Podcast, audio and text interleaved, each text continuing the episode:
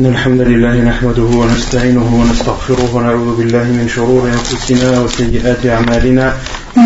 من يهده الله فلا مضل له ومن يضلل فلا هادي له وأشهد أن لا إله إلا الله وحده لا شريك له وأشهد أن محمدا عبده ورسوله. يا أيها الذين آمنوا اتقوا الله حق تقاته ولا تموتن إلا وأنتم مسلمون. يا أيها الناس اتقوا ربكم الذي خلقكم من نفس واحدة وخلق منها زوجها وبث منهما رجالا كثيرا ونساء. واتقوا الله الذي تساءلون به والأرحام إن الله كان عليكم رقيبا.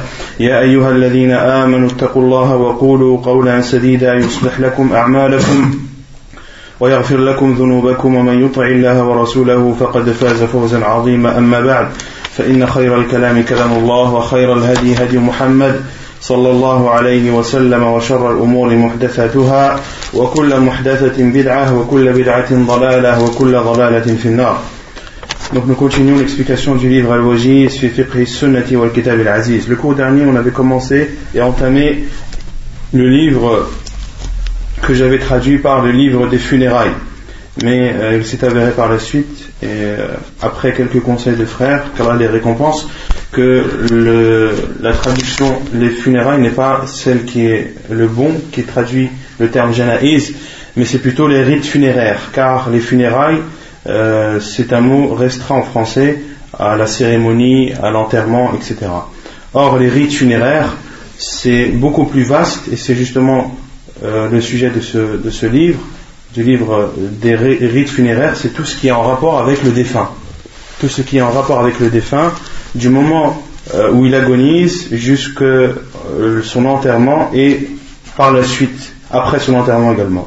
Donc, euh, je traduirai maintenant par le livre des rites, des rites funéraires et non le livre des funérailles. Taïb, Kitab al-Jana'iz en arabe, on avait donné la définition de al-Jana'iz. On avait dit que c'était Jam'u Janazah ou Jinazah, que les deux étaient valables, qu'on pouvait dire Jinazah ou bien Janazah. Que signifie janaza en arabe? Le défunt. Cela signifie le défunt et jinaza signifie la civière mortuaire. Donc janaiz est le pluriel du terme arabe janaza ou bien jinaza. Et on avait fait un petit rappel sur la mort et que le professeur a conseillé à sa communauté, voire lui a ordonné de se rappeler, de se mémorer celle qui détruit tous les désirs et qui casse tous les délices, c'est-à-dire la mort, comme le dit le professeur sallam, akfiru min dans le rappel de la destructrice des désirs et des délices, la mort. Et que chacun d'entre nous est voué à la mort Ensuite, l'auteur a parlé de, de, ce que doivent faire ceux qui sont présents, ceux qui sont en présence d'une personne mourante et qui agonise. On avait dit la première chose à faire, c'était ce que les savants appellent at-talqin. At-talqinu bi-shahada. Que signifie at-talqinu bi-shahada?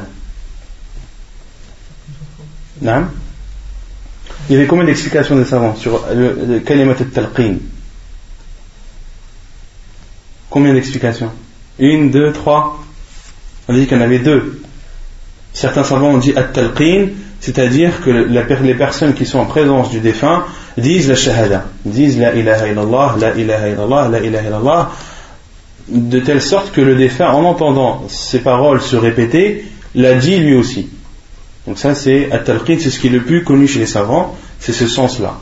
Mais d'autres savants disent non. At-talqin, c'est d'ordonner au défunt, à celui qui meurt, de dire la ilaha illallah, de lui dire dis la ilaha illallah, qul la ilaha illallah, et ceci est l'avis de Cheikh Al-Bani, rahimahullah ta'ala. Car cela est, plus direct, car le but de talqin, c'est que le mort dise la ilaha illallah et que ce soit sa dernière parole, afin qu'il entre dans le hadith où le professeur Hassan a dit Man kana akhira kalamihi la ilaha illallah, dakhala al-jannah, celui dont la dernière parole est la ilaha illallah, entrera au paradis. Donc le but de cela est que cette parole soit la dernière qu'aura prononcée cette personne durant son vivant. Et comment se passe at-talqin? Les savants disent que ceux qui sont en présence de la personne qui agonise doivent dire la ilaha ou ordonner à la personne de dire la ilaha et lorsqu'elle le dit, de le faire taire. De faire taire cette personne pour que cette parole soit la dernière. Et si il reparle et s'il dit une autre parole autre que la ilaha illallah, alors de refaire le, le talqin et ceci jusqu'à ce que son âme quitte son corps. Ensuite, on avait dit euh, le deuxième comportement à avoir après la mort, lorsque l'âme sort et quitte le corps, euh, la sunna est de fermer les yeux, les paupières du défunt et d'invoquer en sa faveur. De fermer les yeux du défunt et d'invoquer en sa faveur comme l'a fait le prophète sallam lorsqu'il est rentré chez Abu Salama et le prophète sallam l'a vu les yeux grands ouverts euh, dirigés vers le ciel. Et le prophète sallam a dit dans un autre hadith ou même dans ce hadith là que lorsque l'âme sort tabi'ahu al-basar. La vue ou le regard le suit suit cette âme là c'est pour ça que vous voyez beaucoup de personnes lorsqu'elles meurent elles ont leur regard dirigé vers le ciel, vers un endroit élevé. Et le professeur a dit La ala nous a interdit de faire des invocations contre nous pendant ce moment bien précis, car le professeur nous a informé que les anges disent Amin sur tout ce que tu dis, que ce soit en ta faveur ou que ce soit contre toi, ou que ce soit en la faveur du défunt ou contre le défunt. Donc lorsque la personne meurt et que son âme quitte son corps, ne dit que du bien. Et le, meilleur bien que tu puisses dire, ce sont des invocations en la faveur de cette personne décédée, comme l'a fait le professeur sallam à Abu Salama anhu. Le professeur sallam a invoqué en sa faveur et lui a dit Allahumma li Abi Salama warfa' darajatahu fil mahdiyin wa khlufuhu fi aqibihi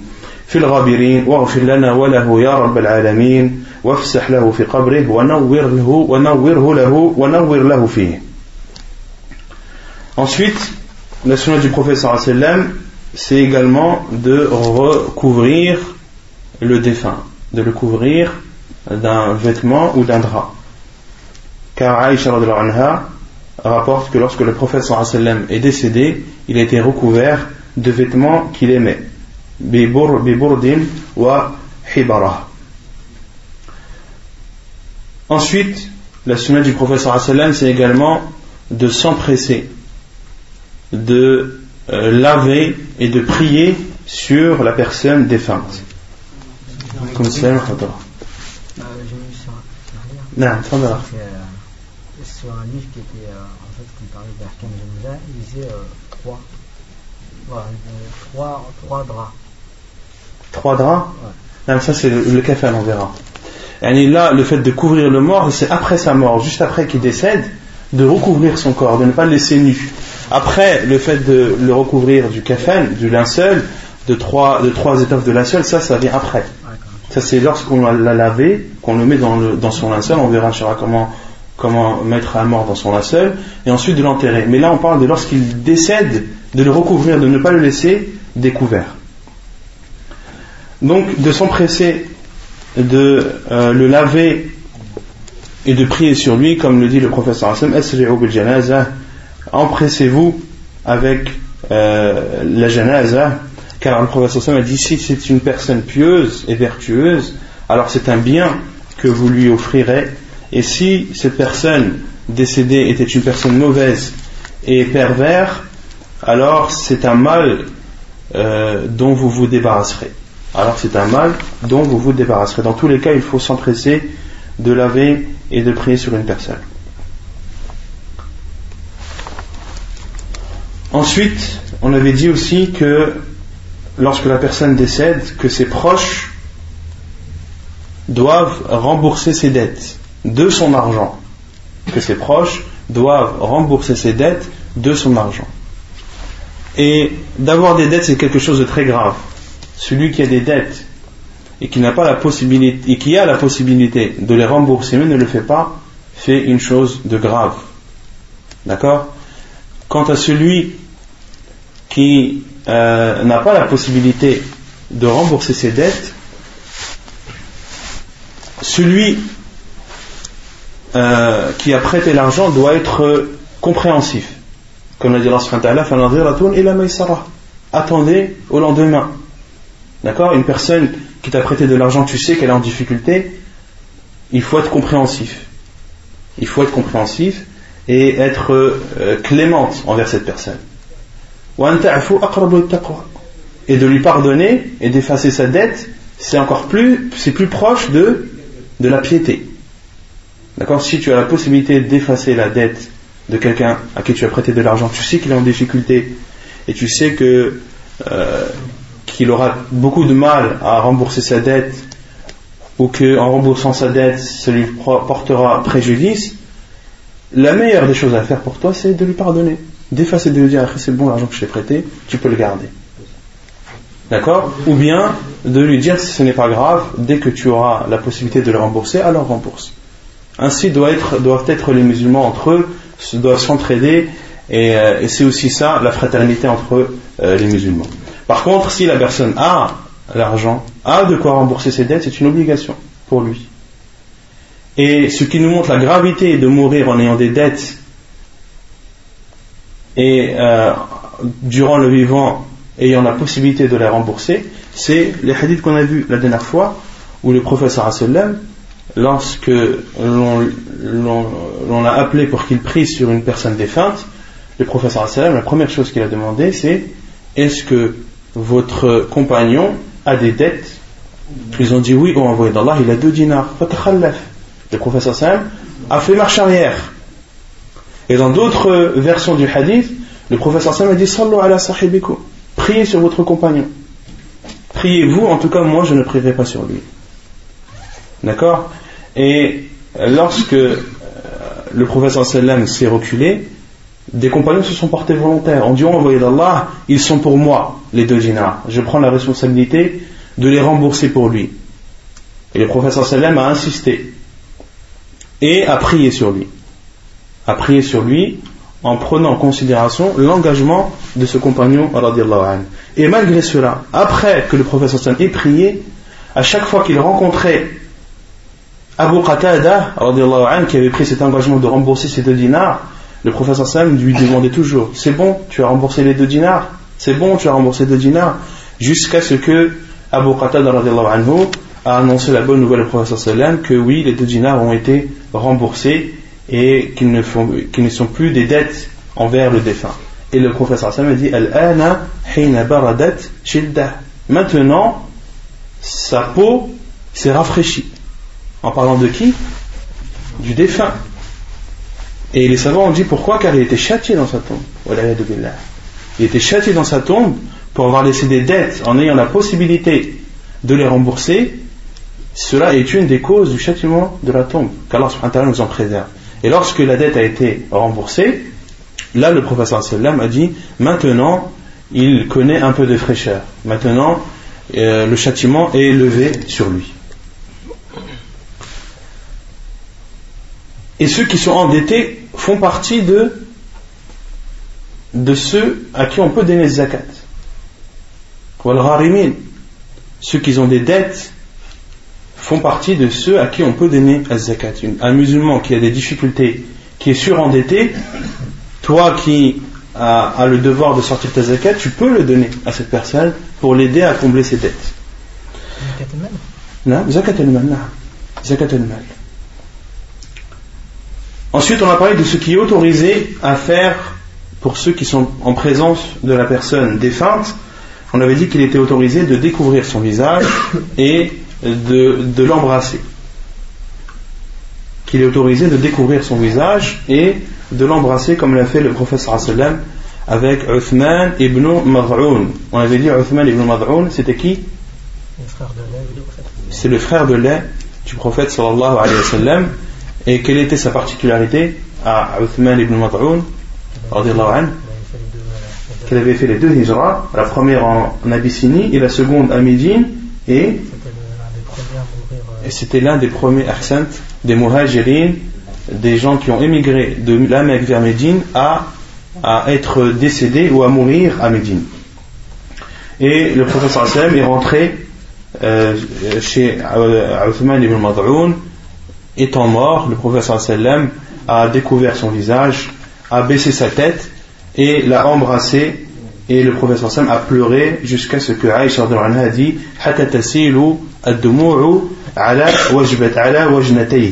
au point que les larmes coulaient de ses joues sallallahu alayhi wa sallam. Et qu'il est autorisé de pleurer trois jours pas plus de trois jours. Le deuil en islam est de trois jours. Comme l'a dit le professeur sallam lorsque euh, la famille de Ja'far a pleuré Ja'far le professeur sallam les a laissés trois jours et lorsqu'il est revenu au bout de trois jours leur a dit ne pleurez pas sur mon frère après ce jour. Ne pleurez pas sur mon frère, c'est-à-dire Ja'far après ce jour. Les savants ont déduit que le deuil doit être de trois jours. Tu ne dois pas pleurer un mort plus de trois jours. Donc ça c'est ce qui est autorisé de faire pour les personnes euh, qui sont en présence du défunt. Il y a des choses obligatoires par contre à faire pour les proches du défunt. La première, c'est de patienter et d'accepter le destin d'Allah subhanahu wa ta'ala. De patienter et d'accepter le destin d'Allah subhanahu wa ta'ala, car ceux qui patientent ont une récompense illimitée.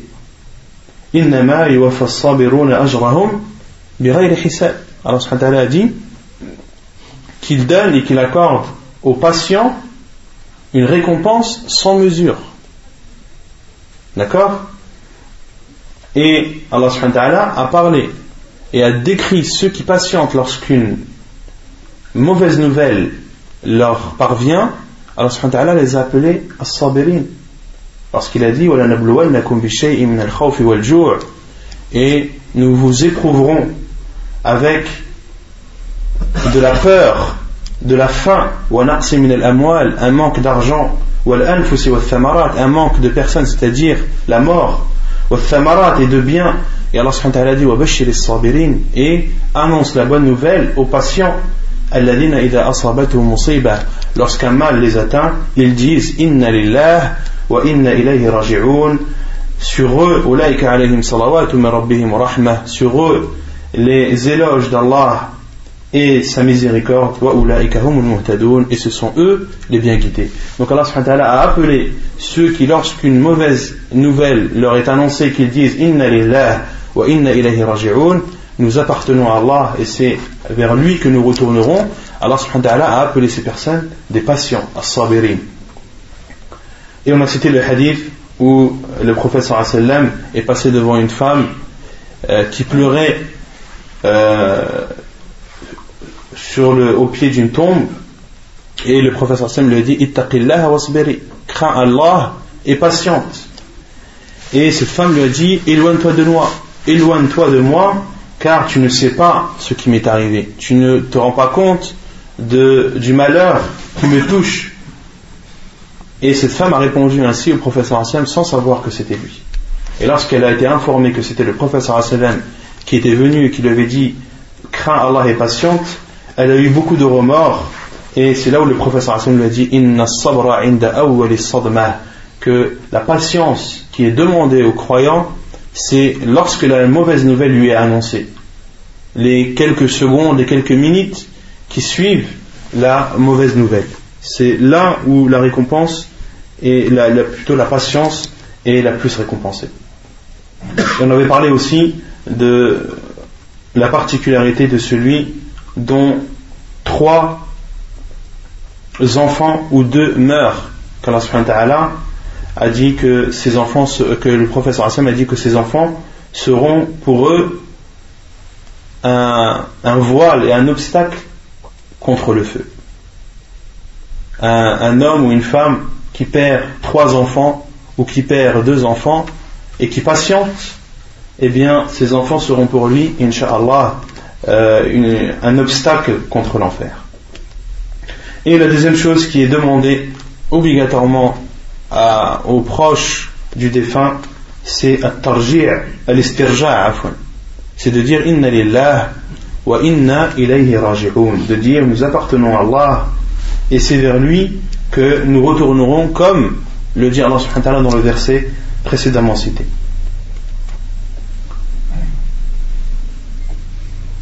Et également de faire l'invocation et de demander à Allah subhanahu wa ta'ala d'accorder une personne meilleure que celle défunte. Comme l'a fait Umm Salama anha, qui a dit J'ai entendu le prophète dire lorsqu'un musulman est atteint d'un malheur et dit comme Allah subhanahu wa ta'ala lui en a ordonné Inna lillahi wa inna ilayhi raji'un nous appartenons à Allah et c'est vers lui que nous retournerons oh Allah euh, récompense-moi dans mon malheur et accorde-moi une chose meilleure ou accorde-moi une personne meilleure. Celui qui fait cette invocation Allah subhanahu wa ta'ala lui accordera une personne meilleure que celle défunte et Umm Salama a dit et lorsque Abu Salama est décédé je me demandais qui était meilleur que lui. Qui était meilleur que lui une des euh, la première maison à avoir émigré de la Mecque vers Médine et euh, cela n'a pas empêché Umm Salama de dire cette invocation et Allah subhanahu wa ta'ala lui a accordé un mari meilleur que celui qu'elle avait qui était le prophète sallallahu alayhi wa sallam. Allah a accordé à Umm Salama après la mort de son mari Abu Salama un mari qui est le meilleur des maris, le meilleur des hommes sans contestation le prophète sallallahu alayhi wa sallam. طيب يقول المؤلف ما يحرم على أقارب الميت donc là, c'est le chapitre de ce qui est interdit à faire pour les proches du mort. أولا النياحة عن أبي مالك الأشعري أن النبي صلى الله عليه وسلم قال أربع في أمتي من أمور الجاهلية لا يتركونهن الفخر في الأحساب والطعن في الأنساب والاستسقاء بالنجوم والنياحة وقال النائحة إذا لم تتب قبل موتها تقام يوم القيامة وعليها سربال من قطران ودرع من جرب حديث, حديث صحيح رواه مسلم Ce qui interdit à faire pour les proches du défunt, premièrement, al-niyaha. Al-niyaha, c'est-à-dire de pleurer en émettant, en faisant du bruit, presque un hurlement, et les savants disent en, faisant un bruit semblable au roucoulement des pigeons, le bruit que fait un pigeon lorsqu'il euh, crie, c'est cela un niyaha. C'est de pleurer et que cela fasse beaucoup de bruit. Pourquoi cela est interdit? Car une personne qui pleure de la sorte montre son désagrément et montre qu'elle n'est pas d'accord avec ce qu'Allah lui a décrété. Or, un musulman n'est pas ainsi. Il y a des, annonces et des, euh, des nouvelles qui font mal, mais dans tous les cas, le musulman l'accepte. Accepte ce qu'Allah lui a destiné. Et de pleurer de la sorte, cela montre que la personne n'est pas d'accord avec ce qu'Allah lui a destiné. Selon Abu Malik al-Ash'ari, il dit, le prophète sallallahu alayhi wa sallam a dit quatre choses dans ma communauté font partie des actes pré-islamiques, ils ne les délaisseront pas. Quatre choses dans ma communauté que fait ma communauté et qu'elle ne délaissera pas et qui font partie des actes pré-islamiques min umur al-jahiliyyah pourquoi est-ce qu'elle est appelée Al-Jahiliyyah Car c'était une époque pleine d'ignorance. Il y avait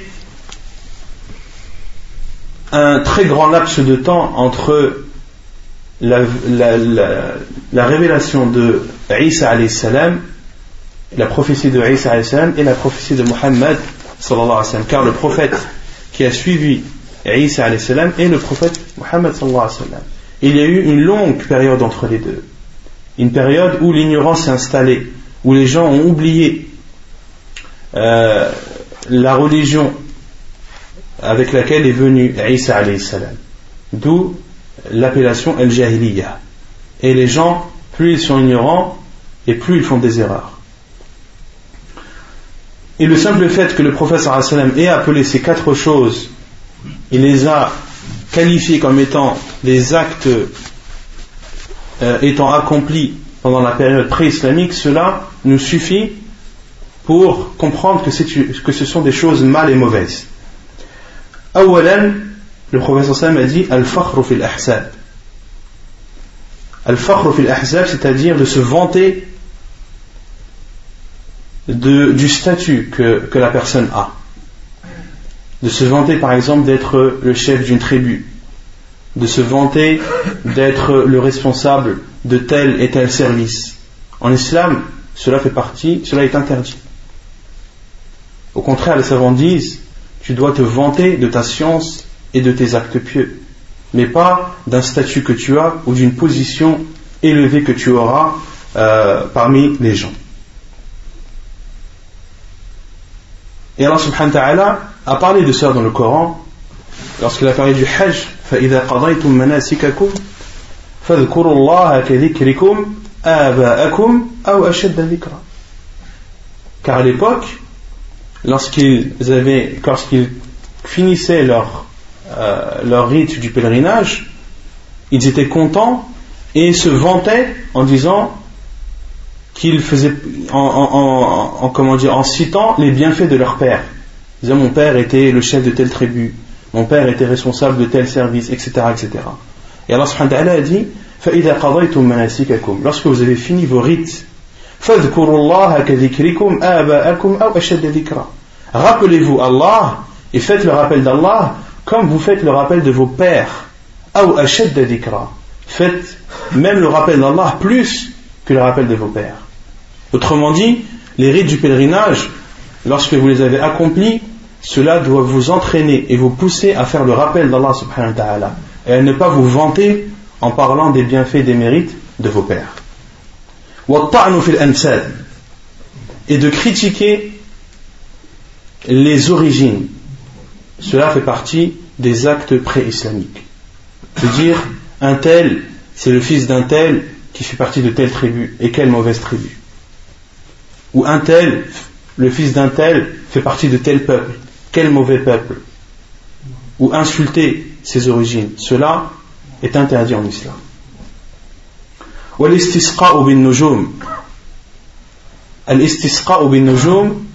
c'est de demander la pluie aux étoiles. Et cela fait partie du grand shirk. Cela fait partie du grand shirk. Et de demander la pluie aux étoiles se divise en deux. Soit la personne demande et dit par exemple, ô telle, telle étoile, fais descendre sur nous la pluie. De demander à l'étoile de faire tomber de la pluie. Ça, c'est un grand polythéisme qui fait sortir la personne de l'islam. Et il y a une deuxième sorte c'est de dire que la pluie tombe grâce à l'étoile. De ne pas demander à l'étoile, mais de dire que l'étoile, ou l'apparition de telle ou telle étoile, est la cause de la pluie. Cela aussi fait partie du shirk akbar. Pourquoi? Car celui qui fait descendre la pluie, c'est Allah subhanahu wa ta'ala. C'est Allah subhanahu wa ta'ala qui fait descendre l'eau du ciel et personne d'autre que lui. Quant à celui qui croit qu'Allah subhanahu wa ta'ala est le seul qui fait descendre la pluie, mais que cette pluie, mais que l'étoile en est une des causes. D'attester que c'est Allah et lui seul qui fait descendre la pluie, mais que l'étoile en est une cause. Cela, les savants disent, Cela est interdit en islam, il fait partie du shirk du polythéisme, mais du petit polythéisme. Un polythéisme qui ne fait pas sortir la personne de l'islam. Mais cela n'abaisse pas la gravité de l'acte. Ça reste, un shirk, donc un grand péché. Donc, euh, un repentir qui doit obligatoirement être fait. Et il y a le quatrième cas qui lui est autorisé, c'est de de dire que la pluie est tombée car tel étoile est apparue. Mais que la pluie n'est pas tombée parce que l'étoile est apparue, mais parce que lorsque l'étoile lorsque telle ou telle étoile apparaît, elle apparaît pendant un moment ou une saison de pluie. D'accord? Donc dire que la pluie tombe car telle étoile est apparue et cette étoile lorsqu'elle apparaît, eh bien elle apparaît pendant les saisons de pluie. Donc cela est compréhensible. Mais en aucun cas l'étoile a une influence sur la pluie. En aucun cas. Les étoiles n'ont aucune influence ni sur la pluie ni sur la vie de la personne.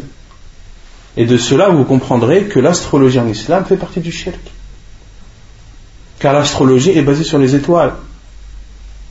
Que le, signe astrologique de chaque personne, eh bien, cela a une influence sur sa vie, sur le mal ou le bien qui pourrait euh, lui arriver. Cela en islam est faux. Les étoiles n'ont aucune influence, ni sur, ni sur le jour, ni sur la nuit, ni sur le, soleil, ni sur la pluie, ni sur le bien de la personne, ni sur un malheur qui pourrait lui arriver. Les étoiles n'ont aucune influence sur cela et on avait déjà cité euh, les étoiles qu'Allah les avait créées pour plusieurs choses. La première c'est pour protéger le ciel des, euh, des djinns qui voudraient écouter akhbar ou sama les informations qui se disent dans les cieux, on avait dit aussi que les étoiles étaient un moyen de s'orienter, comme Allah a dit, et grâce aux étoiles, ils se guident, ils se dirigent, ils s'orientent. Et la troisième cause, c'est que c'est un embellissement pour le ciel. Que les étoiles embellissent le ciel. C'est tout. Les étoiles, voilà leur fonction. Et il n'y en a pas une quatrième. Elles n'ont aucune influence sur la vie de la personne. Et le prophète a dit la quatrième chose, qui est de pleurer en faisant du bruit. Cela est interdit en islam et fait partie des actes pré-islamiques. Et le prophète a dit, c'est-à-dire la femme qui pleure de façon excessive, en faisant du bruit, beaucoup de bruit, le professeur Hassan a dit Al-Na'iha, la femme. Pourquoi est-ce que le professeur Hassan a dit la femme? Car, car le plus souvent, Al-Niyaha, ces pleurs sont faits par les femmes. Mais un homme qui ferait un pleur de cette façon entrerait également dans, dans l'interdiction. Ce n'est pas un jugement propre aux femmes, mais le professeur Hassan a dit Al-Na'iha, la femme qui pleure ainsi, car ce sont les femmes qui le plus souvent font ainsi.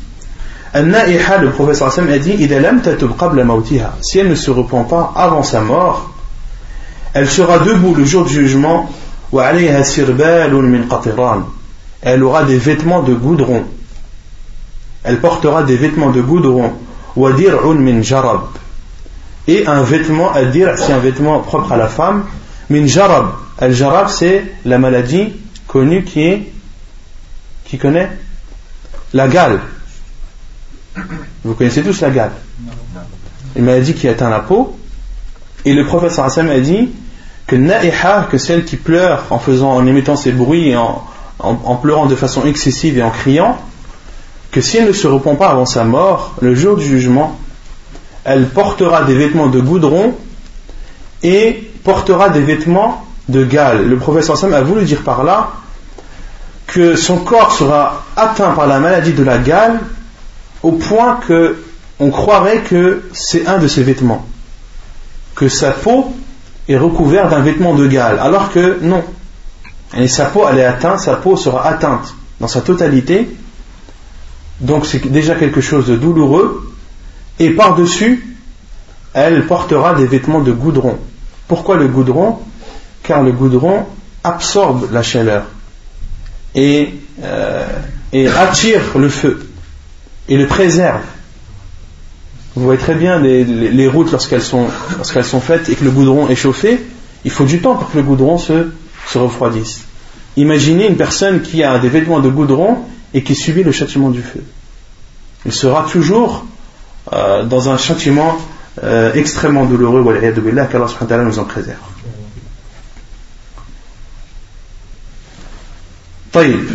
Donc ça c'est la première chose interdite à faire pour les proches du défunt.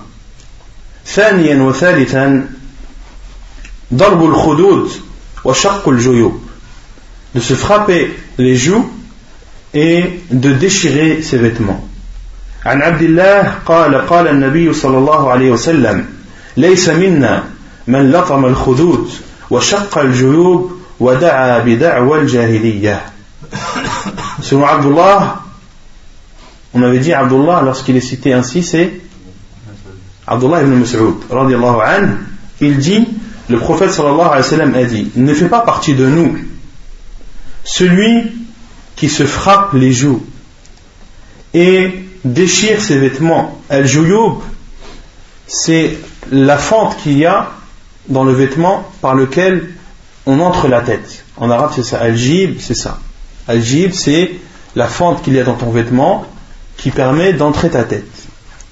Et le professeur a voulu donner une image pour dire que c'est ceux qui déchirent leurs vêtements en les prenant par, par le cou. Quelqu'un qui veut déchirer ses vêtements, par où il va commencer? Par l'endroit qu'il tiendra en premier et qui est le plus, le plus, le plus, le plus euh, dur.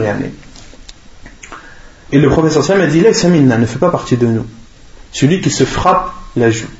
Et les savants ont dit que ce n'est pas propre à la joue, mais que le professeur Sam a voulu dire par là celui qui se fait du mal en se frappant. Que tu te frappes la joue ou que tu frappes une autre partie de ton corps. Dans tous les cas, tu entreras dans ce hadith. Et invoque en faisant des invocations que faisaient les gens à l'époque anté-islamique. Et les savants ont dit comme de dire malheur à moi. Ou que le whale soit à moi. Le whale qui est un des fleuves de l'enfer. D'accord? Donc de ne pas dire des invocations euh, qui étaient dites pendant l'époque anté-islamique, c'est-à-dire de se maudire et de vouloir pour soi-même le pire des mal. Et ces trois choses font partie des grands péchés. Pourquoi est-ce qu'elles font partie des grands péchés? Car le professeur Hassan a dit ne fait pas partie de nous. Cela prouve que ces trois choses font partie des grands péchés qui, lorsque la, personne les fait, doit les, faire suivre, les suivre, doit les faire suivre obligatoirement d'un repentir sincère. Quatrièmement, il est interdit de se raser la tête. عن أبي بردة ابن أبي موسى قال وجع أبو موسى وجعا فغشي عليه ورأسه في حجر امرأة من أهله فصاحت امرأة من أهله فلم يستطع أن يرد عليها شيئا فلما أفاق قال إني بريء ممن برئ منه رسول الله صلى الله عليه وسلم فإن رسول الله صلى الله عليه وسلم برئ من الصادقة والحالقة والشاقة. حديث متفق عليه. Selon Abu Burda, le fils de Abu Moussa, il dit Lorsque Abu Moussa an, a été atteint de sa maladie, de sa dernière maladie, la maladie qui a précédé sa mort, il s'est évanoui. Et sa tête était posée sur les genoux d'une femme de sa famille. Et cette femme a crié de toutes ses forces, a crié de douleur, et s'est lamentée. Mais Abu Musa, vu son état faible, n'avait pas la possibilité de répondre à cette femme et de lui montrer le jugement de l'islam sur l'acte qu'elle venait de faire. Et lorsqu'il s'est réveillé, il a dit Je me désavoue de ceux dont ce sont de, dont s'est désavoué le prophète sallallahu alayhi wa sallam. Il a dit le prophète sallallahu alayhi wa sallam s'est désavoué de as-saliqah. As-saliqah, c'est celle qui élève sa voix lorsqu'une mauvaise nouvelle lui parvient. Wal-haliqah. Al-haliqah, c'est celle qui se rase les cheveux.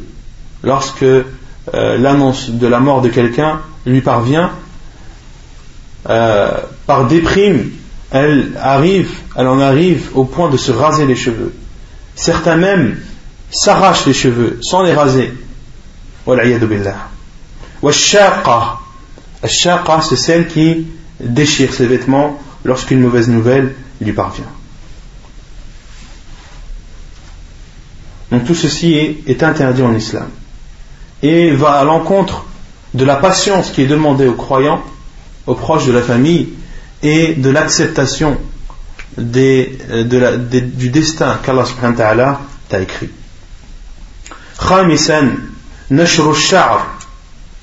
Cinquièmement, la cinquième chose qui est interdite également, c'est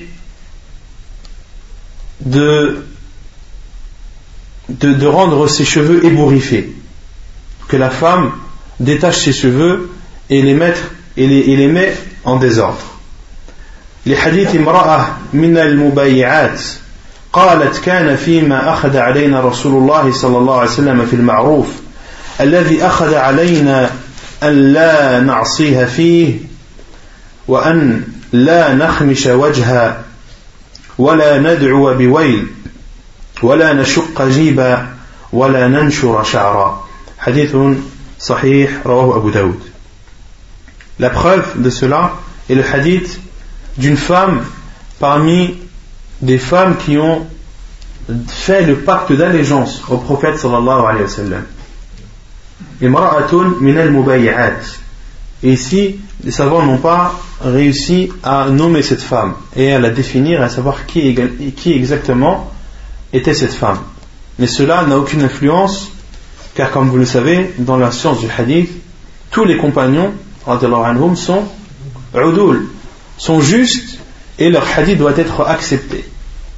Et comment, euh, comment est-ce qu'on peut prouver que cette femme faisait partie des compagnons du professeur sallam? Qu'est-ce qui nous prouve cela? Elle faisait partie de celles qui lui ont fait le pacte d'allégeance. Non. Ceux qui rapportent le hadith? Non. Les hadiths imra'a min al Une femme parmi celles qui ont fait le pacte d'allégeance au prophète sallam. Et quelle est la définition d'un compagnon? Comment est-ce qu'on reconnaît un compagnon? Comment est-ce qu'on sait qu'une personne est un compagnon du prophète sallam? Non. C'est euh, quelqu'un qui est mort avec la croyance euh, du, prophète.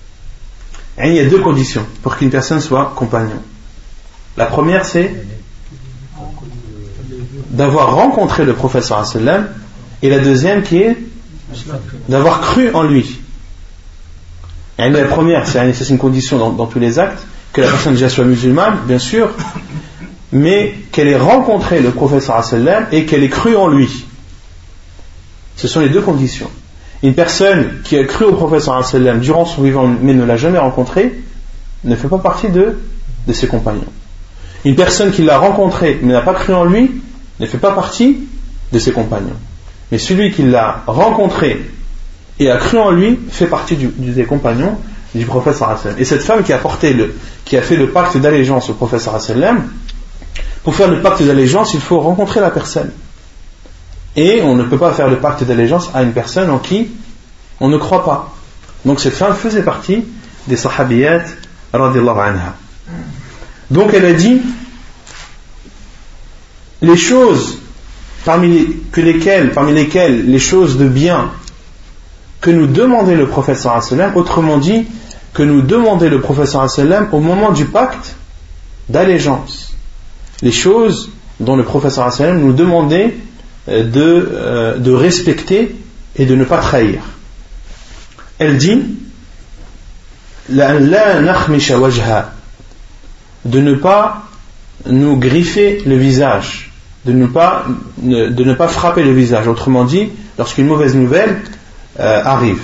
Et de ne pas invoquer euh, le malheur sur nous. Et de ne pas euh, déchirer les vêtements. Et de ne pas défaire les cheveux et les mettre dans, des, dans, un, dans un sale état. Donc le professeur sallam demandait aux femmes qui venaient lui faire un pacte d'allégeance de respecter cela et de ne pas et de ne pas lui désobéir dans cela.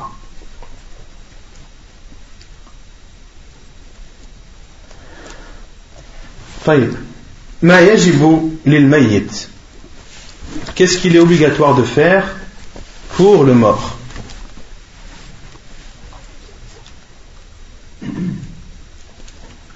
ويجب للميت على من حضره من أهله أو غيرهم أربعة أمور غسله وتكفينه والصلاة عليه ودفنه Il est obligatoire pour ceux qui sont en présence du mort ou de sa famille ou d'autres personnes, il y a quatre choses à faire vis-à-vis du mort. De le laver, de, le mettre, de lui mettre son linceul, de prier sur lui et de l'enterrer. Ce sont les quatre choses que l'on doit faire pour le mort. Que ce soit ceux qui sont en présence, ou bien sa famille, ou bien toute autre personne. Awalan al-ghusl. Premièrement, de le laver, le lavage. ووجوبه مأخوذ من أمر النبي صلى الله عليه وسلم في غير ما حديث. Et l'obligation de laver le mort est pris et déduit dans beaucoup de hadiths. أولا قوله صلى الله عليه وسلم في المحرم الذي وقصته ناقته. Vous avez vu ناقته Parce que ceux qui ont la première euh, édition de l'Oasis n'ont pas ناقته.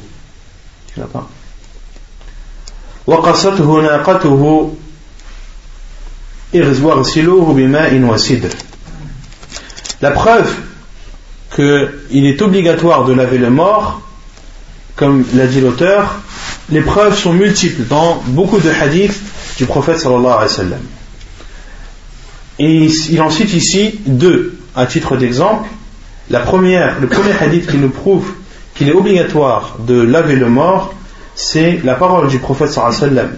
Lorsque cet homme qui était en état de sacralisation, en état d'ihram, et qui est tombé de sa chamelle et par la suite son cou s'est brisé et est mort, le prophète sallam a dit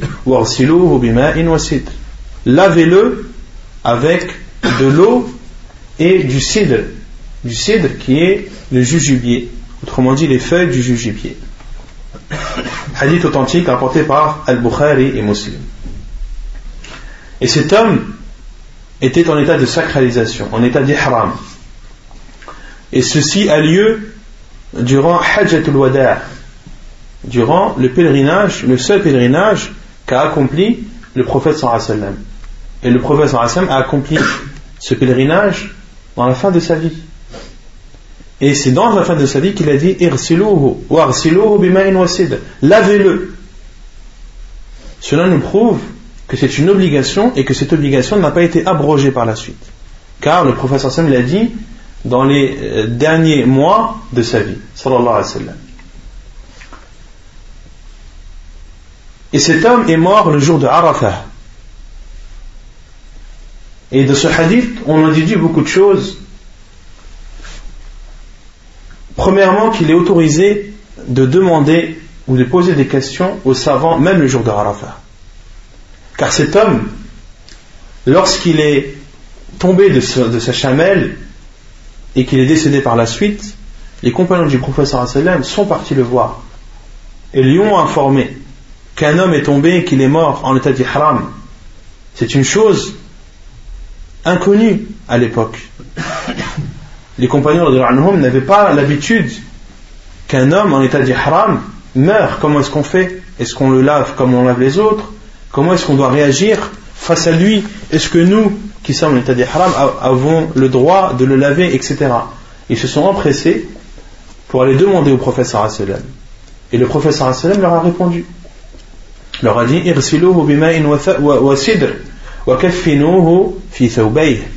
Lavez-le avec de l'eau et du jujubier ou de la plante du jujubier et le professeur sallam a dit et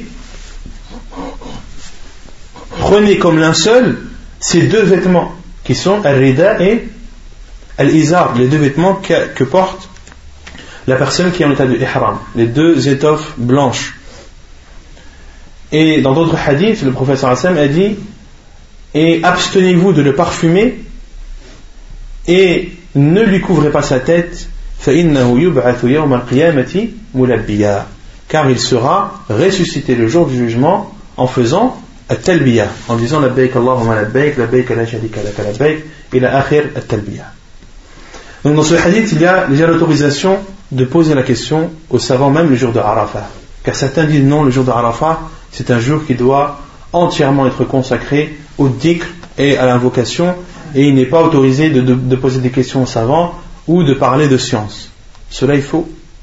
Le professeur Assalam a même parlé de science. Il a répondu à la question qui lui a été posée. Et si cela était interdit, le Assalam n'aurait pas délaissé le, rappel d'Allah et l'invocation pour répondre à une question. Il aurait dit non, aujourd'hui c'est jour d'Arafat, euh, il n'y a pas de science le jour d'Arafat, il n'y a que du dhikr. Non. On en déduit aussi de ce hadith qu'il est obligatoire de laver le mort, car le professeur Hassan a dit et lavez-le. Et lorsque le professeur Hassan ordonne une chose, c'est qu'elle est obligatoire jusqu'à la preuve du contraire. Et le professeur Hassan a dit lavez-le avec de l'eau mélangée à des plantes de jujubier. Et les savants ont dit que s'il n'y a pas d'eau, le, mort ne doit pas être, on ne doit pas lui faire le tayammum. Car certains disent, certains savants disent que s'il n'y a pas d'eau, de faire le tayammum. Cela est faux. Car le but de laver le mort, c'est de le purifier, de le laver. Ce n'est pas comme euh, comme le fait par exemple de faire le grand lavage du vendredi. D'accord? Le fait de faire le grand lavage du vendredi, on peut très bien le faire en étant propre. Le but, c'est d'adorer Allah subhanahu wa ta'ala. Ce, ce, lavage est une forme d'adoration d'Allah subhanahu wa ta'ala. Et c'est lorsque on ne peut pas faire les ablutions ou le grand lavage qui est justement une forme d'adoration que, que l'on fait le tayammum lorsqu'il n'y a pas d'eau. D'accord? Mais de laver un mort, on le lave pour enlever la saleté, pour le purifier. Et c'est pour cela que le professeur Hassan a dit, on verra par la suite, aux femmes qui ont lavé euh, une de ses filles, anha, le professeur Hassan a dit à ces femmes qui l'ont lavé, lavez-la trois fois, cinq fois, sept fois, et même plus si vous en éprouvez la nécessité. Or toi, lorsque tu fais un lavage, euh, quand tu fais le rosel du vendredi par exemple, le lavage du vendredi. Est-ce que tu le fais trois fois? Non, une fois ça suffit. Car le but ce n'est pas de nettoyer. Or, de laver un mort, le but c'est de le nettoyer. Tu peux le nettoyer, le laver onze fois s'il le faut. Quinze fois s'il le faut, si cela est nécessaire. Euh, par chiffre impair, Par chiffre impair, on verra après la preuve de cela. Et on en déduit aussi de ce hadith que lorsque l'eau est mélangée à une chose pure, est-ce que cela influe sur cette eau? Non. Le professeur Sallam a dit Lavez-le avec de l'eau mélangée à, à du jubier. Et lorsque l'eau est mélangée à du jubier, sa couleur change, son odeur change, mais elle est changée par une chose qui est pure. Donc on peut laver le mort avec cette eau-là. On verra aussi que, euh, que la science du professeur Sallam, c'est de mélanger euh, le dernier, l'eau avec laquelle on lave le mort pour la dernière fois, de la mélanger avec du camphre. Et on déduit de ce hadith également qu'il est autorisé à celui qui est en état de sacralisation de laver un mort. Parce que les compagnons du professeur Hassan qui sont venus lui demander, on avait dit que c'était quand Le jour de Arafat. Et le jour de Arafat, tous les gens sont en état de, de ihram. Et le professeur Hassan a dit lavez-le. Autrement dit qu'il est autorisé à une personne en état de sacralisation de laver un mort.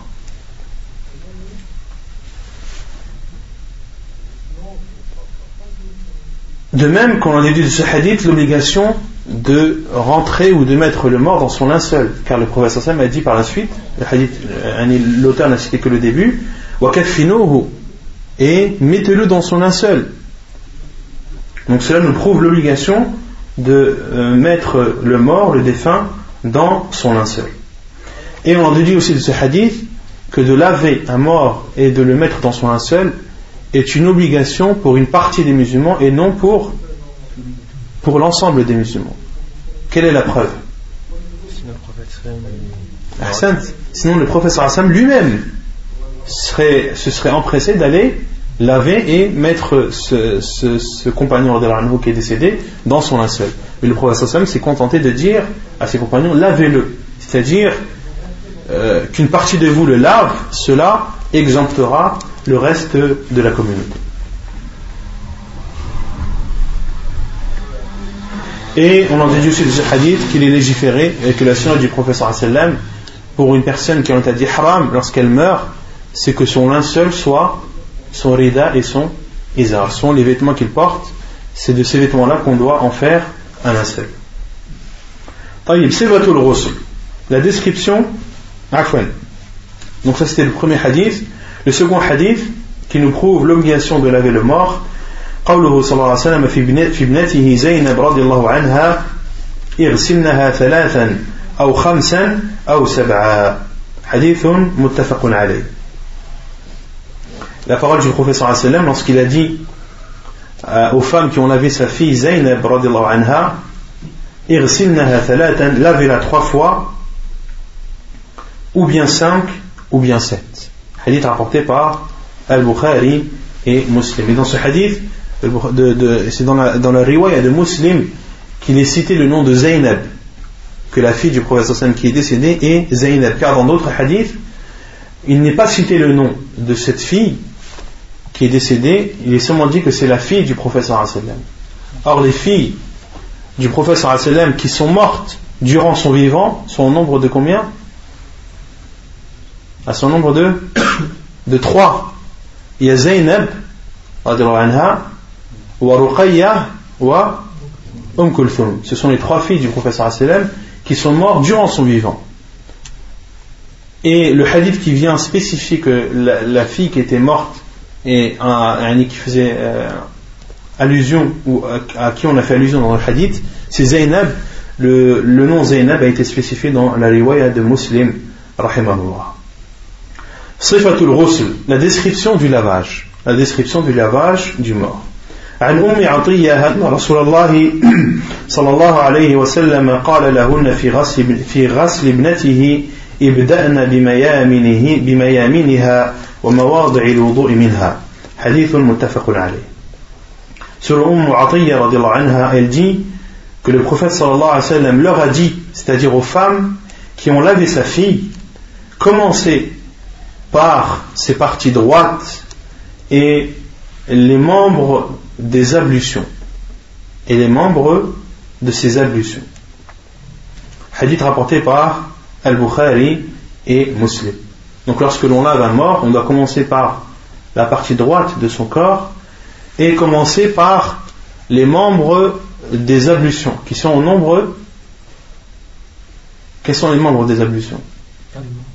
Au nombre de quatre, qui sont إذا قمتم إلى الصلاة فاغسلوا وجوهكم وأيديكم إلى المرافق وامسحوا برؤوسكم وأرجلكم إلى الكعبين.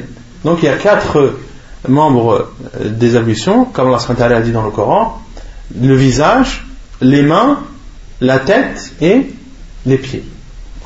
Donc, la sunna du professeur c'est lorsque l'on lave un mort de commencer par laver les membres de ses ablutions.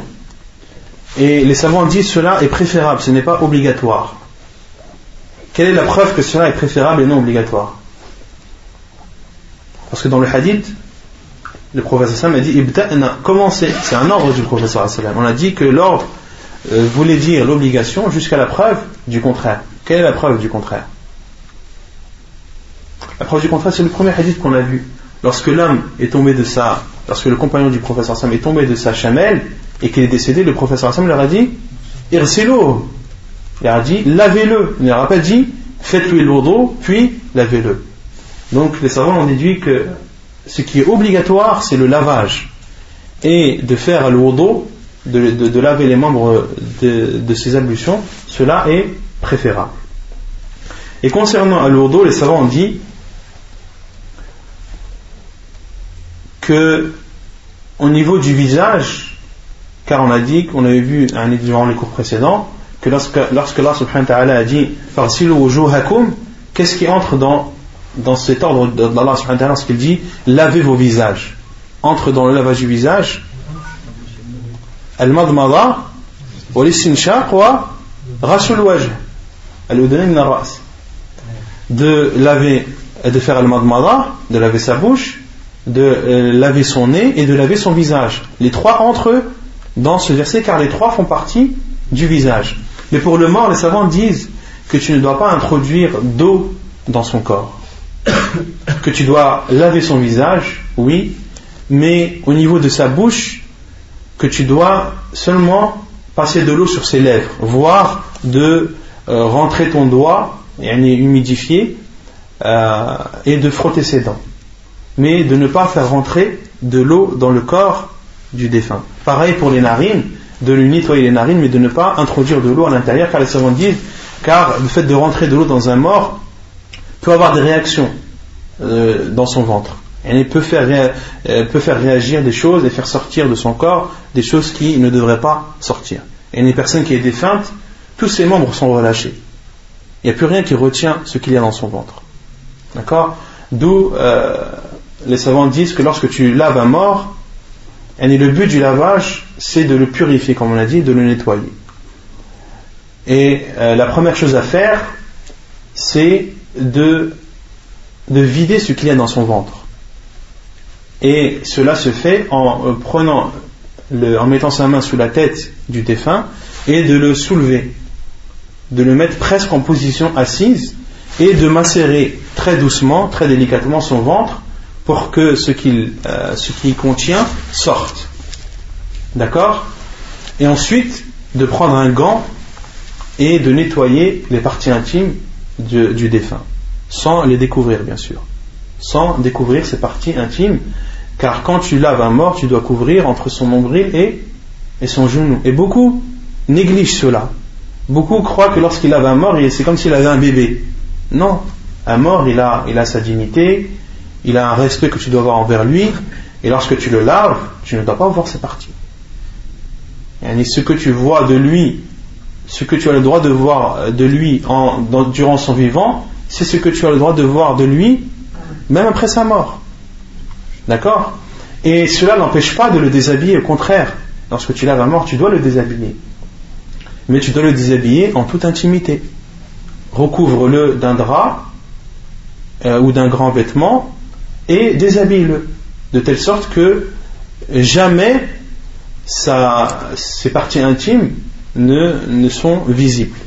Et même si il y a certaines positions qui ne te permettent pas de cacher les parties intimes du défunt, dans ce cas, tourne la tête, baisse le regard, fais en sorte de ne pas regarder. D'accord? Car de laver un mort, c'est quelque chose d'important et c'est un respect que tu dois avoir envers ce défunt. Donc, de, le soulever, de le mettre presque en position assise, de macérer son ventre pour ce qu'il y a dedans sorte, ensuite de le nettoyer avec un gant, de nettoyer ses parties, et de changer de gants. De changer de gants et par la suite commencer à laver euh, les parties de ces ablutions, les membres de ces ablutions.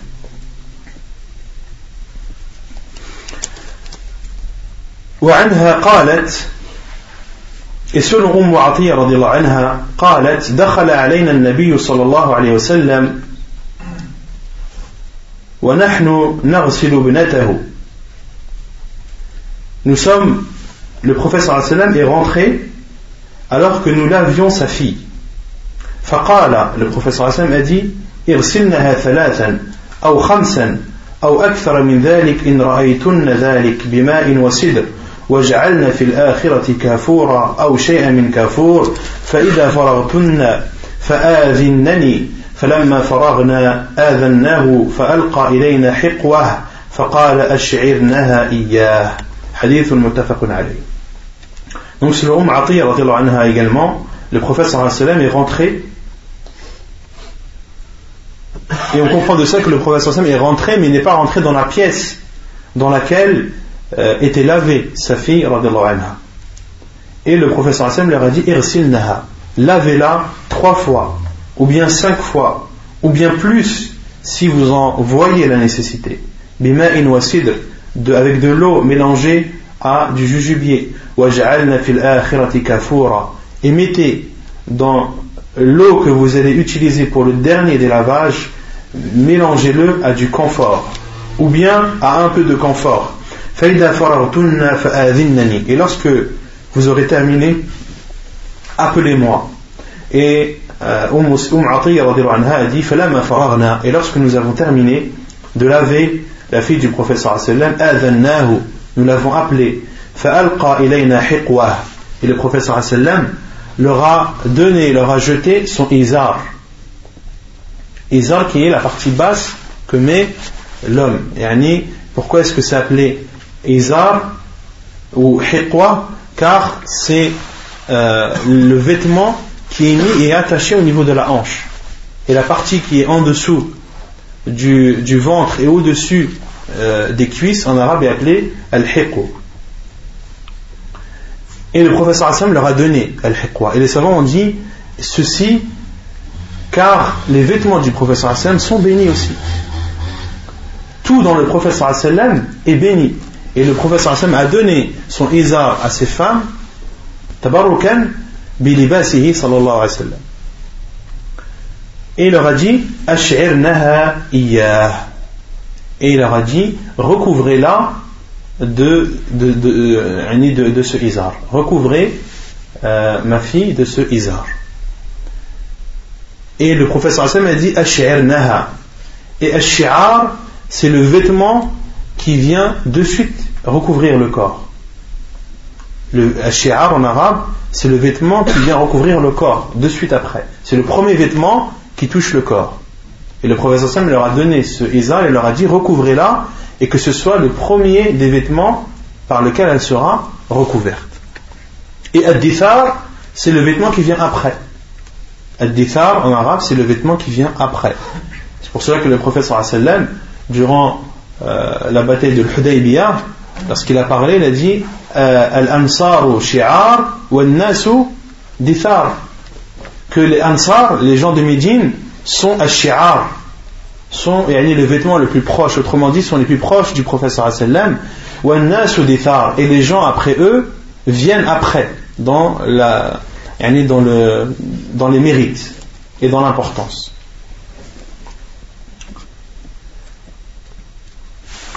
Donc, comme je vous l'ai dit, lorsque on, lave un défunt, après avoir euh, macéré son ventre délicatement, et que tout ce qu'il y a dedans euh, sort, pourquoi faire cela?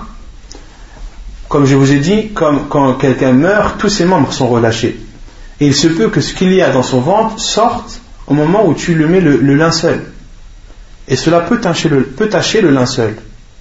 Et les gens risqueraient de, voir ça, et avec toutes les odeurs qui, qui s'ensuivent.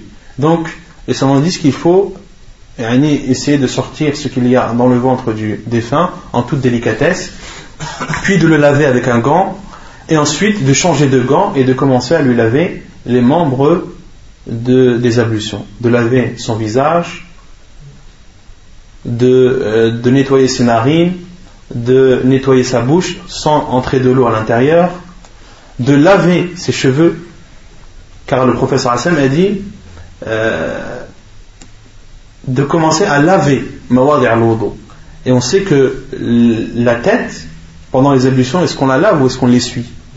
On l'essuie. Pour le mort, on la lave. Pour le mort, on lave la tête. D'accord? Donc on lave les cheveux, on lui lave la tête, on lui nettoie les oreilles et on lave ses pieds. On lave ses pieds. Et s'il y a euh, besoin de nettoyer autre chose, alors il faut le faire. Si par exemple le défunt ne sait pas tailler la moustache, alors le mieux est de le faire, de, lui tailler la moustache. Si le défunt ne sait pas euh, raser ou épiler les, aisselles, de le faire.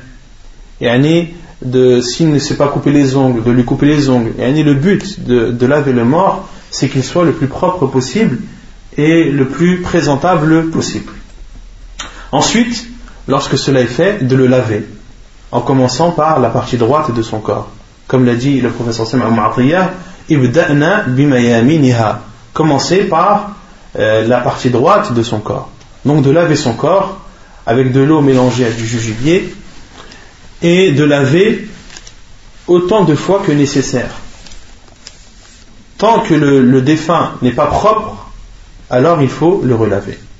De le laver une fois, de le laver trois fois, ou de le laver cinq fois, ou de le laver sept fois, ou plus. Et le professeur a dit à ces femmes, lavez-la trois fois, ou bien cinq, ou bien euh, plus que cela. Et c'est dans une autre version de Bukhari où le professeur a dit ou bien sept. Et le professeur Sam a toujours dit des nombres impairs. Par exemple, lorsqu'il a dit trois, il n'a pas dit ou quatre, il a dit trois ou, ou cinq. Supposons que toi tu laves un défunt et qu'il est propre après le quatrième lavage. Qu'est-ce que tu fais? Tu rajoutes un cinquième. Tu ne t'arrêtes pas au quatrième, tu rajoutes un cinquième. Donc de le laver avec de l'eau et du cidre, on peut très bien le laver aussi avec du savon à notre époque, cela est autorisé. Et lors du dernier lavage, de mélanger l'eau à du camphre. Pourquoi le camphre? Les savants ont dit car le camphre rafraîchit. C'est un, comment dire, un parfum frais qui rafraîchit le corps du défunt et surtout son odeur fait fuir toutes les bestioles et toutes les bêtes qui seront présentes euh, dans la terre. Et le camphre, parmi ses particularités, c'est que son odeur fait fuir que ce soit les bêtes féroces ou bien les, euh, les insectes présents euh, dans, dans les profondeurs de la terre.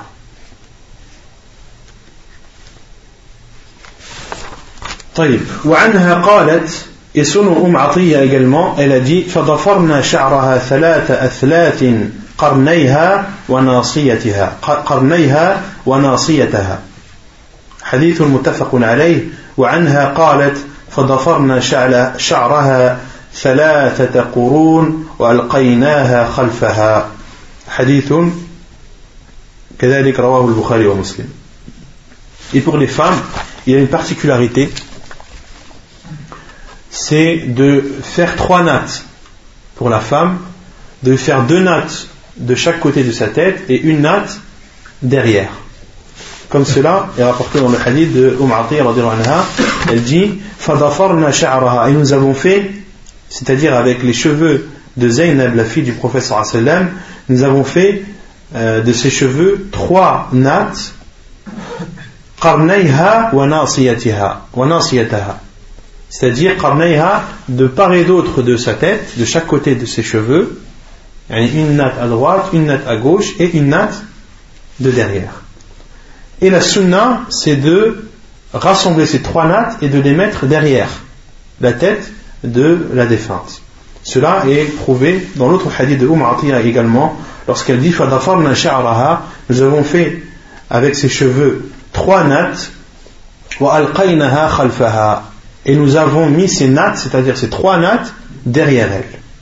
Et nous avons fait ces trois nattes derrière elle. Hadith rapporté par Al-Bukhari et Muslim. Ainsi se, déroule le lavage du défunt. Et il faut respecter son intimité. Il faut le manipuler avec délicatesse. Car le professeur Hassan a dit